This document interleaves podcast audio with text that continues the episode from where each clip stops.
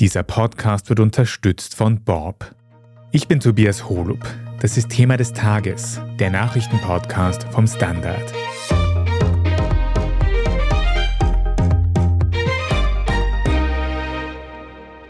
Der Reisepass läuft ab, ein Umzug steht an und die nächste Wahl rückt näher.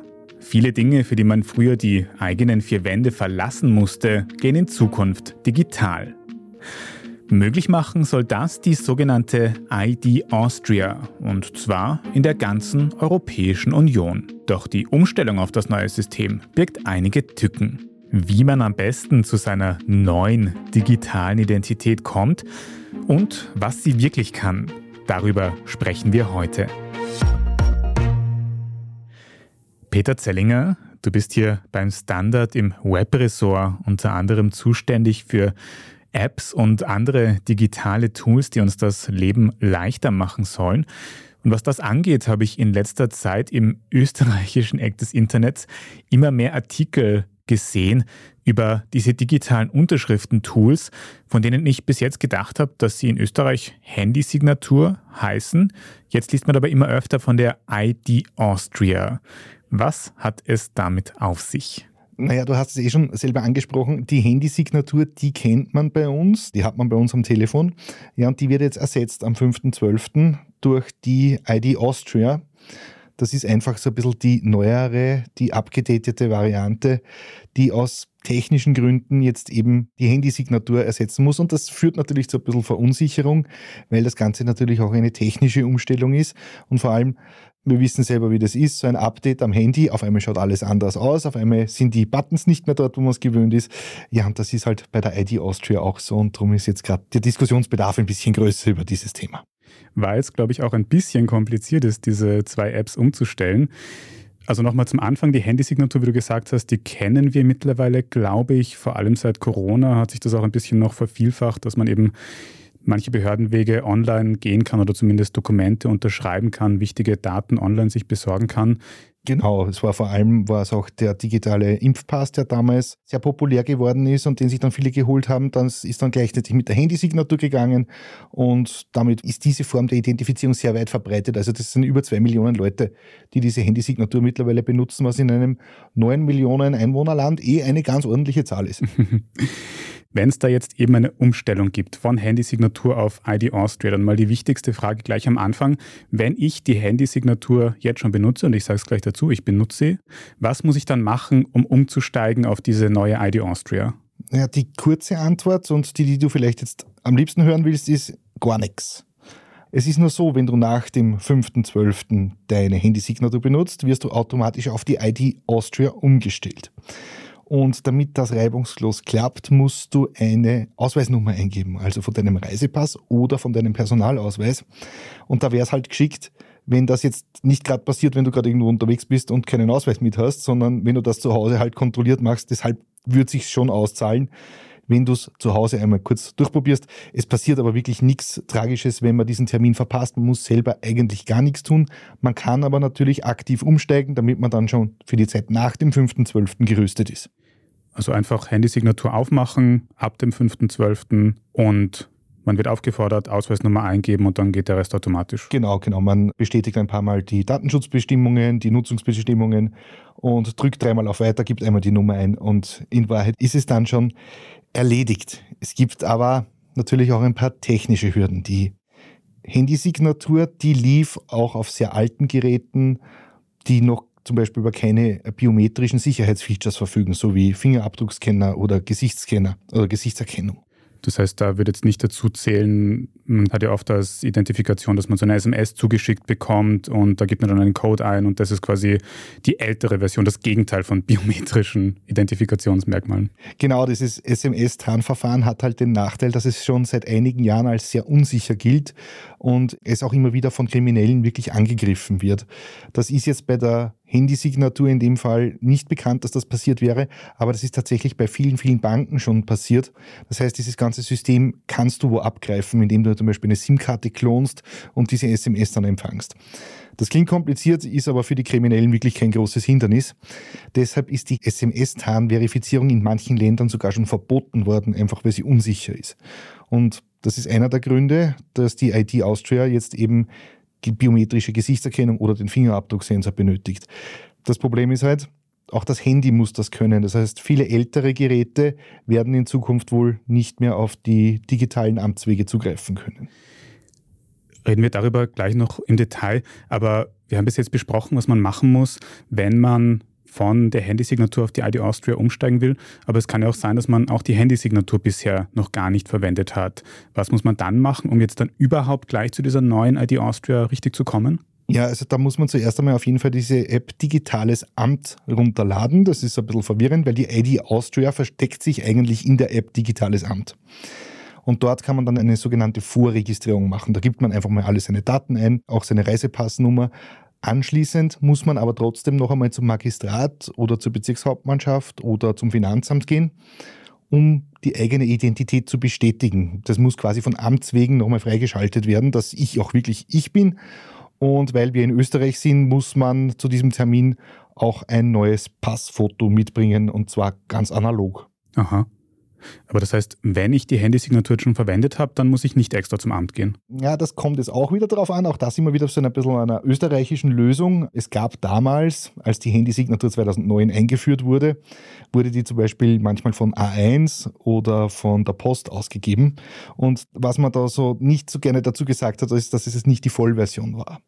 Das heißt, wer die Handysignatur nicht in der Vollversion benutzt hat, kriegt auch nicht die Vollversion der ID Austria. Das Problem ist, dass auch diese Basisversion der ID Austria, man weiß nicht genau, wie lange die unterstützt wird und ob alle Features da so bleiben, wie sie gerade aktuell sind. Das heißt, es lohnt sich auf jeden Fall, einmal den Amtsweg auf sich zu nehmen und dieses Ding auf die Vollversion freischalten zu lassen. Der Vorgang ist derselbe, man macht sich einen Termin beim Magistrat oder bei der Landespolizeidirektion, beim Finanzamt aus, geht dort mit einem Passfoto, mit einem analogen hin und lässt sich die App freischalten. Und wenn ich die Handysignatur bis jetzt schon verwendet habe und eben nicht sicher bin, ob ich diese Basis- oder Vollversion habe, kann ich das dann irgendwie ganz sicher feststellen? Ja, diese Möglichkeit gibt es. Die ist auch ganz einfach, auch wenn es ein bisschen kompliziert klingt. Und zwar, wenn man die App Digitales Amt öffnet, für die Leute, die es gleich jetzt mit ausprobieren wollen, kann man unten rechts aufs Profil drücken und im schön benannten Menüpunkt Signaturzertifikatsdaten einsehen. Ja, ist ein bisschen umständlich benannt, gebe ich zu, kann man dort nachschauen. Und wenn dort steht Vollversion, dann ist man safe und dann kann eigentlich schon gar nichts mehr schiefgehen. Sehr gut.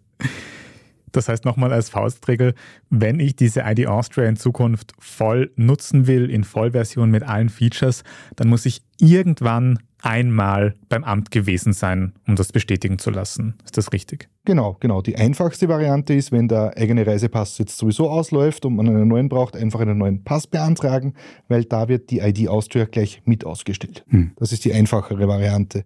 Und wenn ich bei so einem Amt bin und eben denen sage, ich will die ID Austria aktivieren, dann führen die mich durch den weiteren Prozess und dann ist es nicht mehr so kompliziert oder wie? Ja, wir haben von unseren Leserinnen und Lesern unterschiedliches Feedback bekommen. Es funktioniert auf manchen Ämtern besser und auf manchen ein bisschen schlechter. Im Grunde sollte es jetzt aber mittlerweile kein Problem mehr sein, dass diese Umstellung passiert. Wichtig ist, dass man wirklich die Vorregistrierung am besten zu Hause macht. Das spart allen Beteiligten viele Warteminuten und in Summe wahrscheinlich viele, viele Stunden. Also kurz mal zu Hause hinsetzen, die App Digitales Amt aufmachen und einmal so ein bisschen durchklicken, was da für Registrierungsschritte notwendig sind. Es ist wirklich nicht so kompliziert. Also noch einmal zusammengefasst, die App, die wir in Zukunft brauchen, heißt Digitales Amt. So ist es. Wenn ich die in vollem Umfang nutzen will, dann muss ich irgendwann mal beim Amt gewesen sein und im Zweifelsfall, wenn ich einen Ausweis und ein Passfoto dabei habe, dann kann nicht mehr viel schiefgehen. Dann ist schon mal sehr viel geschafft, genau. Perfekt. Und was das dann wirklich alles bringt, besprechen wir gleich noch. Wir sind gleich zurück. Die Tannen nicht zu groß, kräftige Äste möglichst dicht, bitte keine Blaufichte, die passt nicht zur Tapete und bitte keine Kiefer oder Fichte. Noch Fragen? Warum sind nicht alle bei Bob? Jetzt mit Flexmas Bob Unlimited 3 Euro pro Monat sparen. Mit unlimitiert Daten und ohne Bindung. Nur 16,90 Euro pro Monat im ersten Jahr plus 25 Euro jährlich. Nur auf Bob.at. Warum sind nicht alle bei Bob?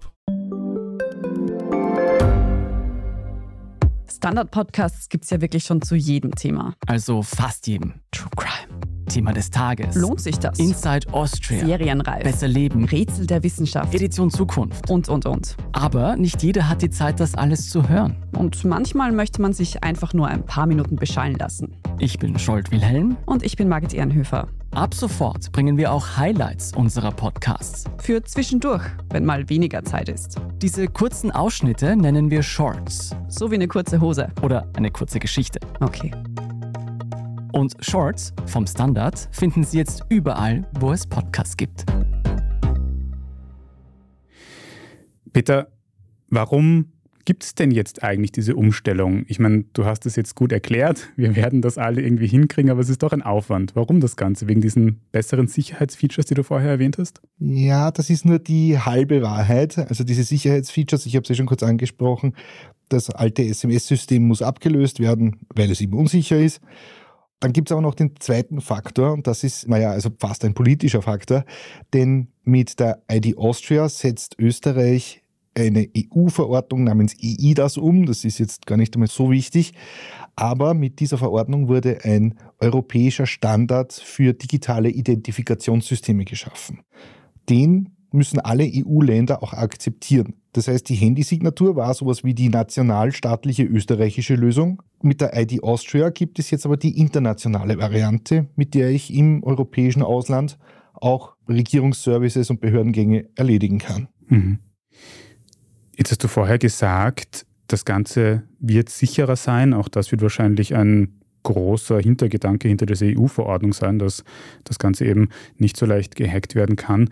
Aber du hast doch gesagt, man braucht eben auch so moderne Smartphones, Tablets oder so weiter, dass die diese biometrischen Sensoren haben, also entweder meinen Fingerabdruck oder mein Gesicht scannen können. Ist das nicht diskriminierend, wenn dann Menschen, die eben nicht so moderne Smartphones haben, diese Services nicht benutzen können? Ja, das ist tatsächlich eine Kritik, die sehr oft geäußert wird und weswegen auch die EU-Kommission schon mit Klagen zu tun hatte. Vor allem Menschenrechts-NGOs, die sich mit dem digitalen Bereich beschäftigen, haben das immer wieder ganz stark kritisiert, dass im Prinzip auch nur zwei Betriebssysteme unterstützt werden, also Android oder iOS, also sprich die großen Betriebssysteme von Google oder Apple. Die braucht man aber gar nicht unbedingt, um die ID Austria nutzen zu können. Es gibt noch die Möglichkeit eines sogenannten FIDO2-Tokens. Das klingt ganz kompliziert, ist aber in Wahrheit einfach ein USB-Stick, den man sich kauft, der vereinfacht gesagt dient als eine Art Haustürschlüssel zu der ID Austria. Wenn ich den einmal aktiviert habe, wird der quasi auf mich registriert und er identifiziert mich. Also wie wenn ich einen physischen Ausweis in der Hand hätte. Und damit kann ich die ID Austria ebenso benutzen, wenn mein Telefon entweder zu alt ist oder ich diese biometrischen Daten aus irgendwelchen Gründen nicht benutzen möchte. Mhm. Und ich nehme an, wenn ich alle diese technischen Hilfsmittel nicht verwenden will, dann kann ich trotzdem noch alle Behördenwege auf analogem Weg irgendwie erledigen. So ist es. Es gilt in der Europäischen Union ein Diskriminierungsverbot. Das heißt, niemand darf schlechter gestellt werden, nur weil er diese digitalen Services nicht benutzen will oder nicht benutzen kann aber man muss sich dann halt wieder am Amt anstellen und durch den Formularblattsalat wühlen. Aber Peter, eine kritische Frage habe ich noch, nämlich das Thema Datenschutz. Wenn man da jetzt Fingerabdrücke oder Gesichtsscanner verwenden muss, um diese Funktionen verwenden zu können, dann kriegt doch der Staat alle Daten über mich. Ist das wirklich diese neuen Sicherheitsfeatures wert? Nein, das stimmt so nicht, denn der Staat hat keinen Zugriff auf deinen Fingerabdruck oder deinen Gesichtsscan.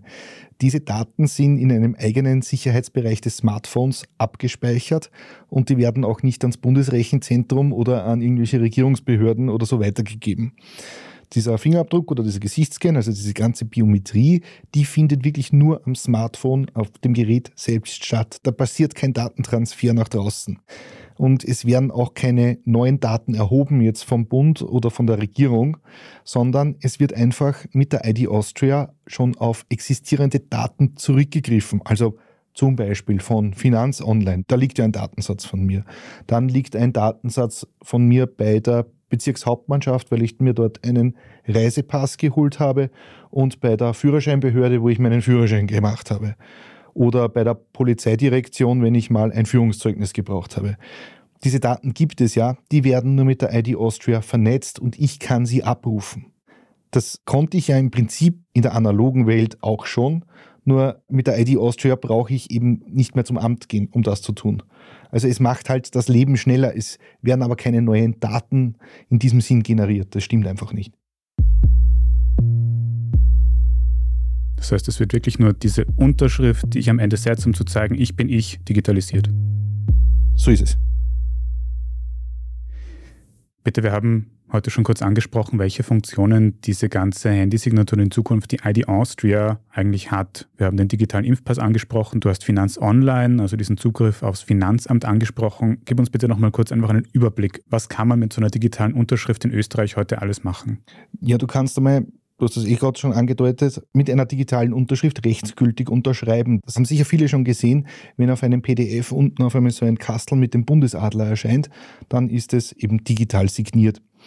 Die ID Austria kann aber noch viel mehr und vor allem auch das digitale Amt, das die App dazu ist. Man kann zum Beispiel seine Geburtsurkunde neu beantragen, wenn man sie verloren hat. Man kann seinen Wohnsitz ändern, man kann seinen eigenen Reisepass dort digitalisieren, man kann eine Wahlkarte beantragen, Volksbegehren unterzeichnen. Und was ich persönlich ganz praktisch finde, ich kann mir sogar die Rechnungen über die Gemeindegebühren von meiner Wohnsitzgemeinde in das digitale Amt schicken lassen, ohne dass der Brief nur mal mit der Post oder auf Papier daherkommt. Mhm. Und apropos Rechnung, man kann auch, wenn man bei der Ärztin oder beim Arzt mal eine Rechnung auslegen muss und die dann von der Sozialversicherung erstattet bekommt, kann man die auch ganz einfach auf der Website der Sozialversicherung online einreichen und sich dort dann eben auch einloggen mit der Handysignatur oder in Zukunft mit der ID Austria. Du hast aber gesagt, diese ID Austria wird jetzt an EU-Richtlinien auch angepasst. Heißt das, dass da dann auch noch neue, größere Funktionen dazukommen könnten? Ja, das passiert auch laufend. Also die, ich habe jetzt gerade wieder geschaut, ich glaube, seitdem ich mich die letzte Woche intensiv damit beschäftigt habe, sind schon wieder ein, zwei Sachen dazugekommen. da sind natürlich viele kleinere Sachen dabei. Also, also sich der Auszug aus dem zentralen Waffenregister wird jetzt für die meisten Leute wahrscheinlich eher nicht so besonders relevant sein. Aber was zum Beispiel noch kommt und was mit der ID Austria sicher möglich ist, ist der digitale Personalausweis, der soll noch im Frühjahr 2024 kommen, oder eben der digitale Zulassungsschein fürs Auto. Das ist ein bisschen kompliziert, der wird wahrscheinlich noch ein bisschen dauern, weil den kann ich ja theoretisch dir weitergeben, wenn ich mein Auto verborge. Da wird gerade noch getüftelt, wie man jetzt so einen digitalen Zulassungsschein weitergibt an eine dritte Person. Aber auch die E-Card soll im zweiten Halbjahr 2024 auf die Smartphones kommen. Das heißt, wenn ich mein Rezept aus der Apotheke hole, brauche ich nicht mehr diese Plastikkarte mit dabei. Und wenn es jetzt aber um eine EU-Richtlinie geht, heißt das, dass ich dann diesen Personalausweis, den digitalen, die E-Card, alle diese Sachen und auch diese Zugänge einfach in jedem EU-Land verwenden kann? Also wenn ich in Deutschland, wenn ich umziehe, kann ich dann dort auch bei Ämtern möglicherweise einsteigen mit diesen Funktionen? Ja, Deutschland ist, was das betrifft, ein bisschen ein schlechtes Beispiel. Das wird immer so genannt, wenn man so ein bisschen recherchiert und so ein bisschen so umhört, so mit, ja, gerade die Deutschen tun sich ein bisschen schwer. Die kennen ja den Föderalismus auch ganz gut. Theoretisch müssen aber sämtliche EU-Staaten die digitale Signatur schon seit dem Frühjahr 2023 akzeptieren. Praktisch ist halt immer die Frage, welche Services bieten die EU-Staaten überhaupt an. Wie gesagt, Deutschland ist da nicht besonders weit und bei allem Spott und weil wir uns immer ganz gerne lustig machen, wir in Österreich sind da schon wirklich ganz gut dabei. Also wir sind da schon auch ein bisschen verwöhnt im EU-Vergleich. Das muss man fairerweise auch einmal anerkennen aber auch in anderen Ländern geht das schon ganz gut. Also in Tschechien kann man mit der ID Austria schon recht viel erledigen und etwas seinen Wohnsitz ändern.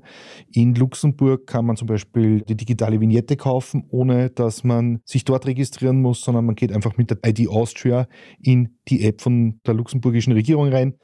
Und ich finde, das ist schon beeindruckend, weil denken wir mal dran, wie wir vor gar nicht allzu langer Zeit noch an den Grenzen gestanden sind und es noch keine gemeinsame Währung gab. Und jetzt kann ich wohl schon bald in einem anderen EU-Land mit meinem Handy vielleicht einen Mietvertrag unterschreiben oder ein Grundstück kaufen. Da sind wir schon in den letzten Jahren sehr, sehr weit gekommen. Also höre ich da richtig raus. Es gibt immer mehr Funktionen. Sie dürften auf kurz oder lang in der ganzen EU benutzbar sein. Du hältst das für ein nützliches Tool, das man sich schon holen sollte. Ja, außer man steht natürlich gerne am Amt, dann kann man schon darauf verzichten. Aber wenn man die technischen Voraussetzungen hat und es ist wirklich auch der Umstieg jetzt nicht so schwer, als dass es eine wirklich große Hürde wäre. Es zahlt sich schon aus und auch die Sicherheitsbedenken sind nicht so groß, wie gerne getan wird. Also es macht einem das Leben schon deutlich leichter. Peter, einmal noch ganz kurz zusammengefasst. Was ist das Allerwichtigste, was ich bei diesem Umstieg beachten muss? Und falls doch irgendwas nicht funktioniert, was kann ich dann machen? Keine Panik einmal vorerst Und wenn ein Serverfehler auftritt, wovon ich jetzt mal ausgehe, dass es am Umstiegstag vielleicht einmal ein, zwei Tage ein bisschen hapert, dann einfach später wieder probieren. Das haben wir gesehen auch bei der Einführung des digitalen Führerscheins, dass da die Server ein, zwei Tage ein bisschen überlastet sein können meistens beruhigt sich das Ganze relativ schnell wieder. Und ich glaube, wenn man heute im Podcast nicht mitgekommen ist, ich habe auch ein paar Online-Artikel von dir gesehen, wo man dann nach in Ruhe alles noch genau. nachlesen kann. Und wenn es gar nicht funktioniert und so viel schamlose Eigenwerbung mache ich jetzt, ich habe das Ganze nochmal in einem umfangreichen Frage-Antwort-Spiel versucht zu beantworten. Und dann haben wir auch noch eine sehr umfangreiche Anleitung geschrieben, wo und wie man den Umstieg bewältigt mit einer Schritt-für-Schritt-Anleitung für Leute, die sich da ein bisschen schwerer tun. Sehr gut. Peter, mein Mantra für heute war, es klingt ein bisschen kompliziert, aber ist gar nicht so schwierig am Ende. Und ich glaube, es zahlt sich doch aus, um das Leben ein bisschen digitaler, einfacher und vor allem auch internationaler zu machen. Also vielen Dank, dass du uns heute auf dem Weg zur ID Austria begleitet hast, Peter Zellinger. Danke auch. Und wir machen jetzt dann gleich noch, wie gewohnt, weiter mit unserem Meldungsüberblick. Wir sprechen unter anderem darüber, wie sich die israelische Bodenoffensive in Gaza auch in den Süden des Landes ausbreitet. Wenn Ihnen, liebe Zuhörerinnen und Zuhörer, diese Folge von Thema des Tages gefallen hat, dann abonnieren Sie uns am besten gleich auf Ihrer liebsten Podcast-Plattform, dann verpassen Sie keine weitere Folge mehr. Wir freuen uns auch sehr über gute Bewertungen oder nette Kommentare. Wir sind gleich wieder zurück. Die Tannen nicht zu groß, kräftige Äste möglichst dicht, bitte keine Blaufichte, die passt nicht zur Tapete und bitte keine Kiefer oder Fichte. Noch Fragen? Warum sind nicht alle bei Bob? Jetzt mit Flexmas Bob Unlimited 3 Euro pro Monat sparen. Mit unlimitiert Daten und ohne Bindung. Nur 16,90 Euro pro Monat im ersten Jahr plus 25 Euro jährlich. Nur auf Bob.at. Warum sind nicht alle bei Bob? Ich bin die Franziska. Ich bin der Martin. Und wir wollen besser leben. Lohnt sich 10.000 Schritte zu gehen jeden Tag? Ist das Großraumbüro wirklich so schlecht wie sein Ruf? Spoiler, ja. Bringt's was, Intervall zu fassen?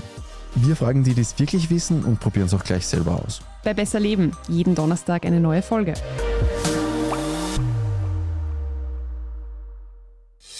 Und hier ist, was Sie heute sonst noch wissen müssen. Erstens, seit dem Gazastreifen am vergangenen Freitag die einwöchige Waffenruhe zwischen der Hamas und Israel abgelaufen ist, hat das israelische Militär sein Bombardement von Hamas-Zielen in Gaza wieder aufgenommen.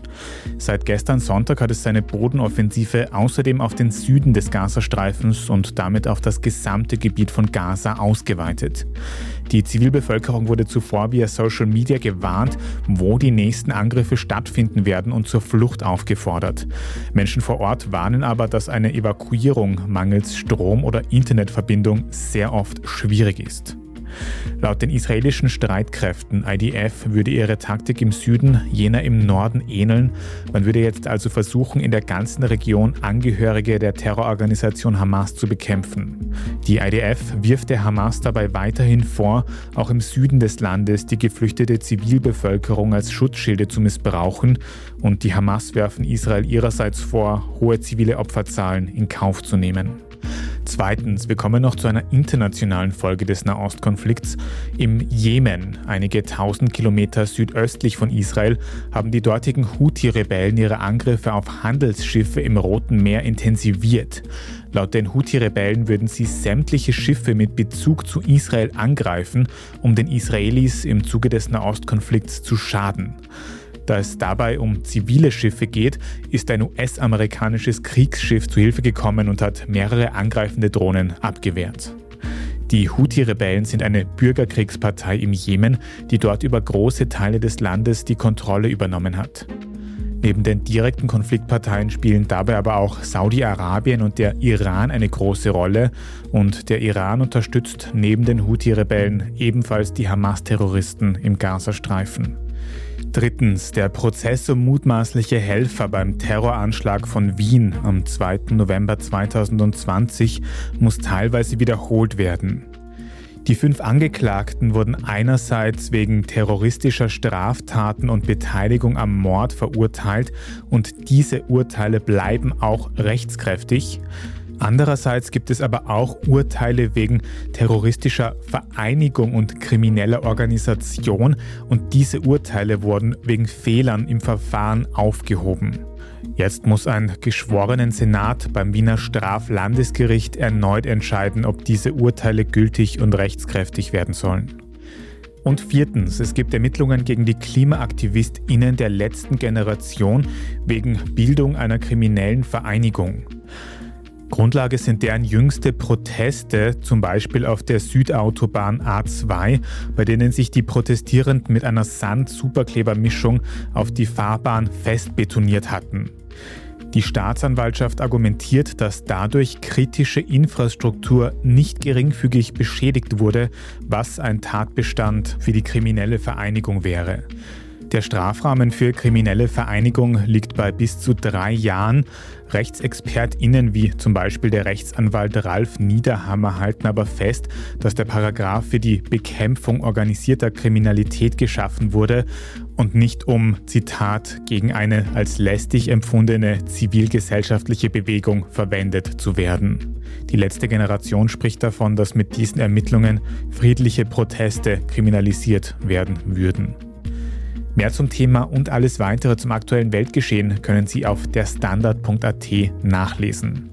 Falls Sie jetzt noch nicht genug von Standard Podcasts haben, dann kann ich Ihnen die neueste Folge unseres Schwester-Podcasts Inside Austria empfehlen. Die KollegInnen haben dort keine Kosten und Mühen gescheut, um den Krampusbrauch in Österreich zu beschreiben, auseinanderzunehmen und zu analysieren. Inside Austria hören Sie überall, wo es Podcasts gibt. Und noch ein kurzer Hinweis: Auf den Podcast-Plattformen finden Sie auch unseren Standard Shorts Channel, wo aktuell ein Besser Leben Adventskalender mit vielen nützlichen und guten Tipps auf Sie wartet. Falls Sie Feedback oder Anregungen für das Standard Podcast Team haben, dann schicken Sie gerne eine Mail an podcast.derstandard.at. Und wenn Sie unsere journalistische Arbeit unterstützen möchten, dann geht es mit einem Standard-Abo. Mehr Infos dazu auf abo.derstandard.at. Ich bin Tobias Holub und an dieser Folge hat außerdem Scholt Wilhelm mitgearbeitet. Vielen Dank fürs Zuhören und bis zum nächsten Mal.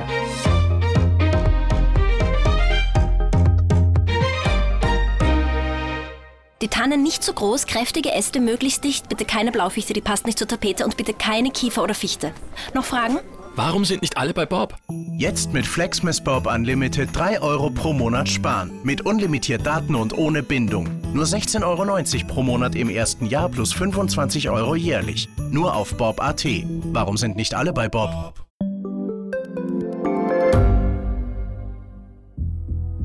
Was ich nicht nachvollziehen kann, ist, warum an jedem Unrecht immer ich schuld sein soll. Ein Korruptionsskandal jagt den anderen. Österreich hat in den letzten 30 Jahren viel über Klimaschutz gesprochen, aber zu wenig getan. Die Politik verschläft die Klimakrise. Die Behörden haben alles richtig gemacht. Fehler vergisst man, statt daraus zu lernen. So sind wir nicht. So ist Österreich einfach nicht. Aber wie ist Österreich dann? Das wollen wir bei Inside Austria herausfinden. Wir blicken auf die großen österreichischen Skandale. Von Ibiza bis Ischgl. Wir wollen wissen, wer dafür in der Politik die Verantwortung trägt. Und wir schauen genau hin, wo Österreich über seine Grenzen hinaus mitmischt. Vom Wirecard-Skandal bis zum Ukraine-Krieg. Das ist Inside Austria von Standard und Spiegel.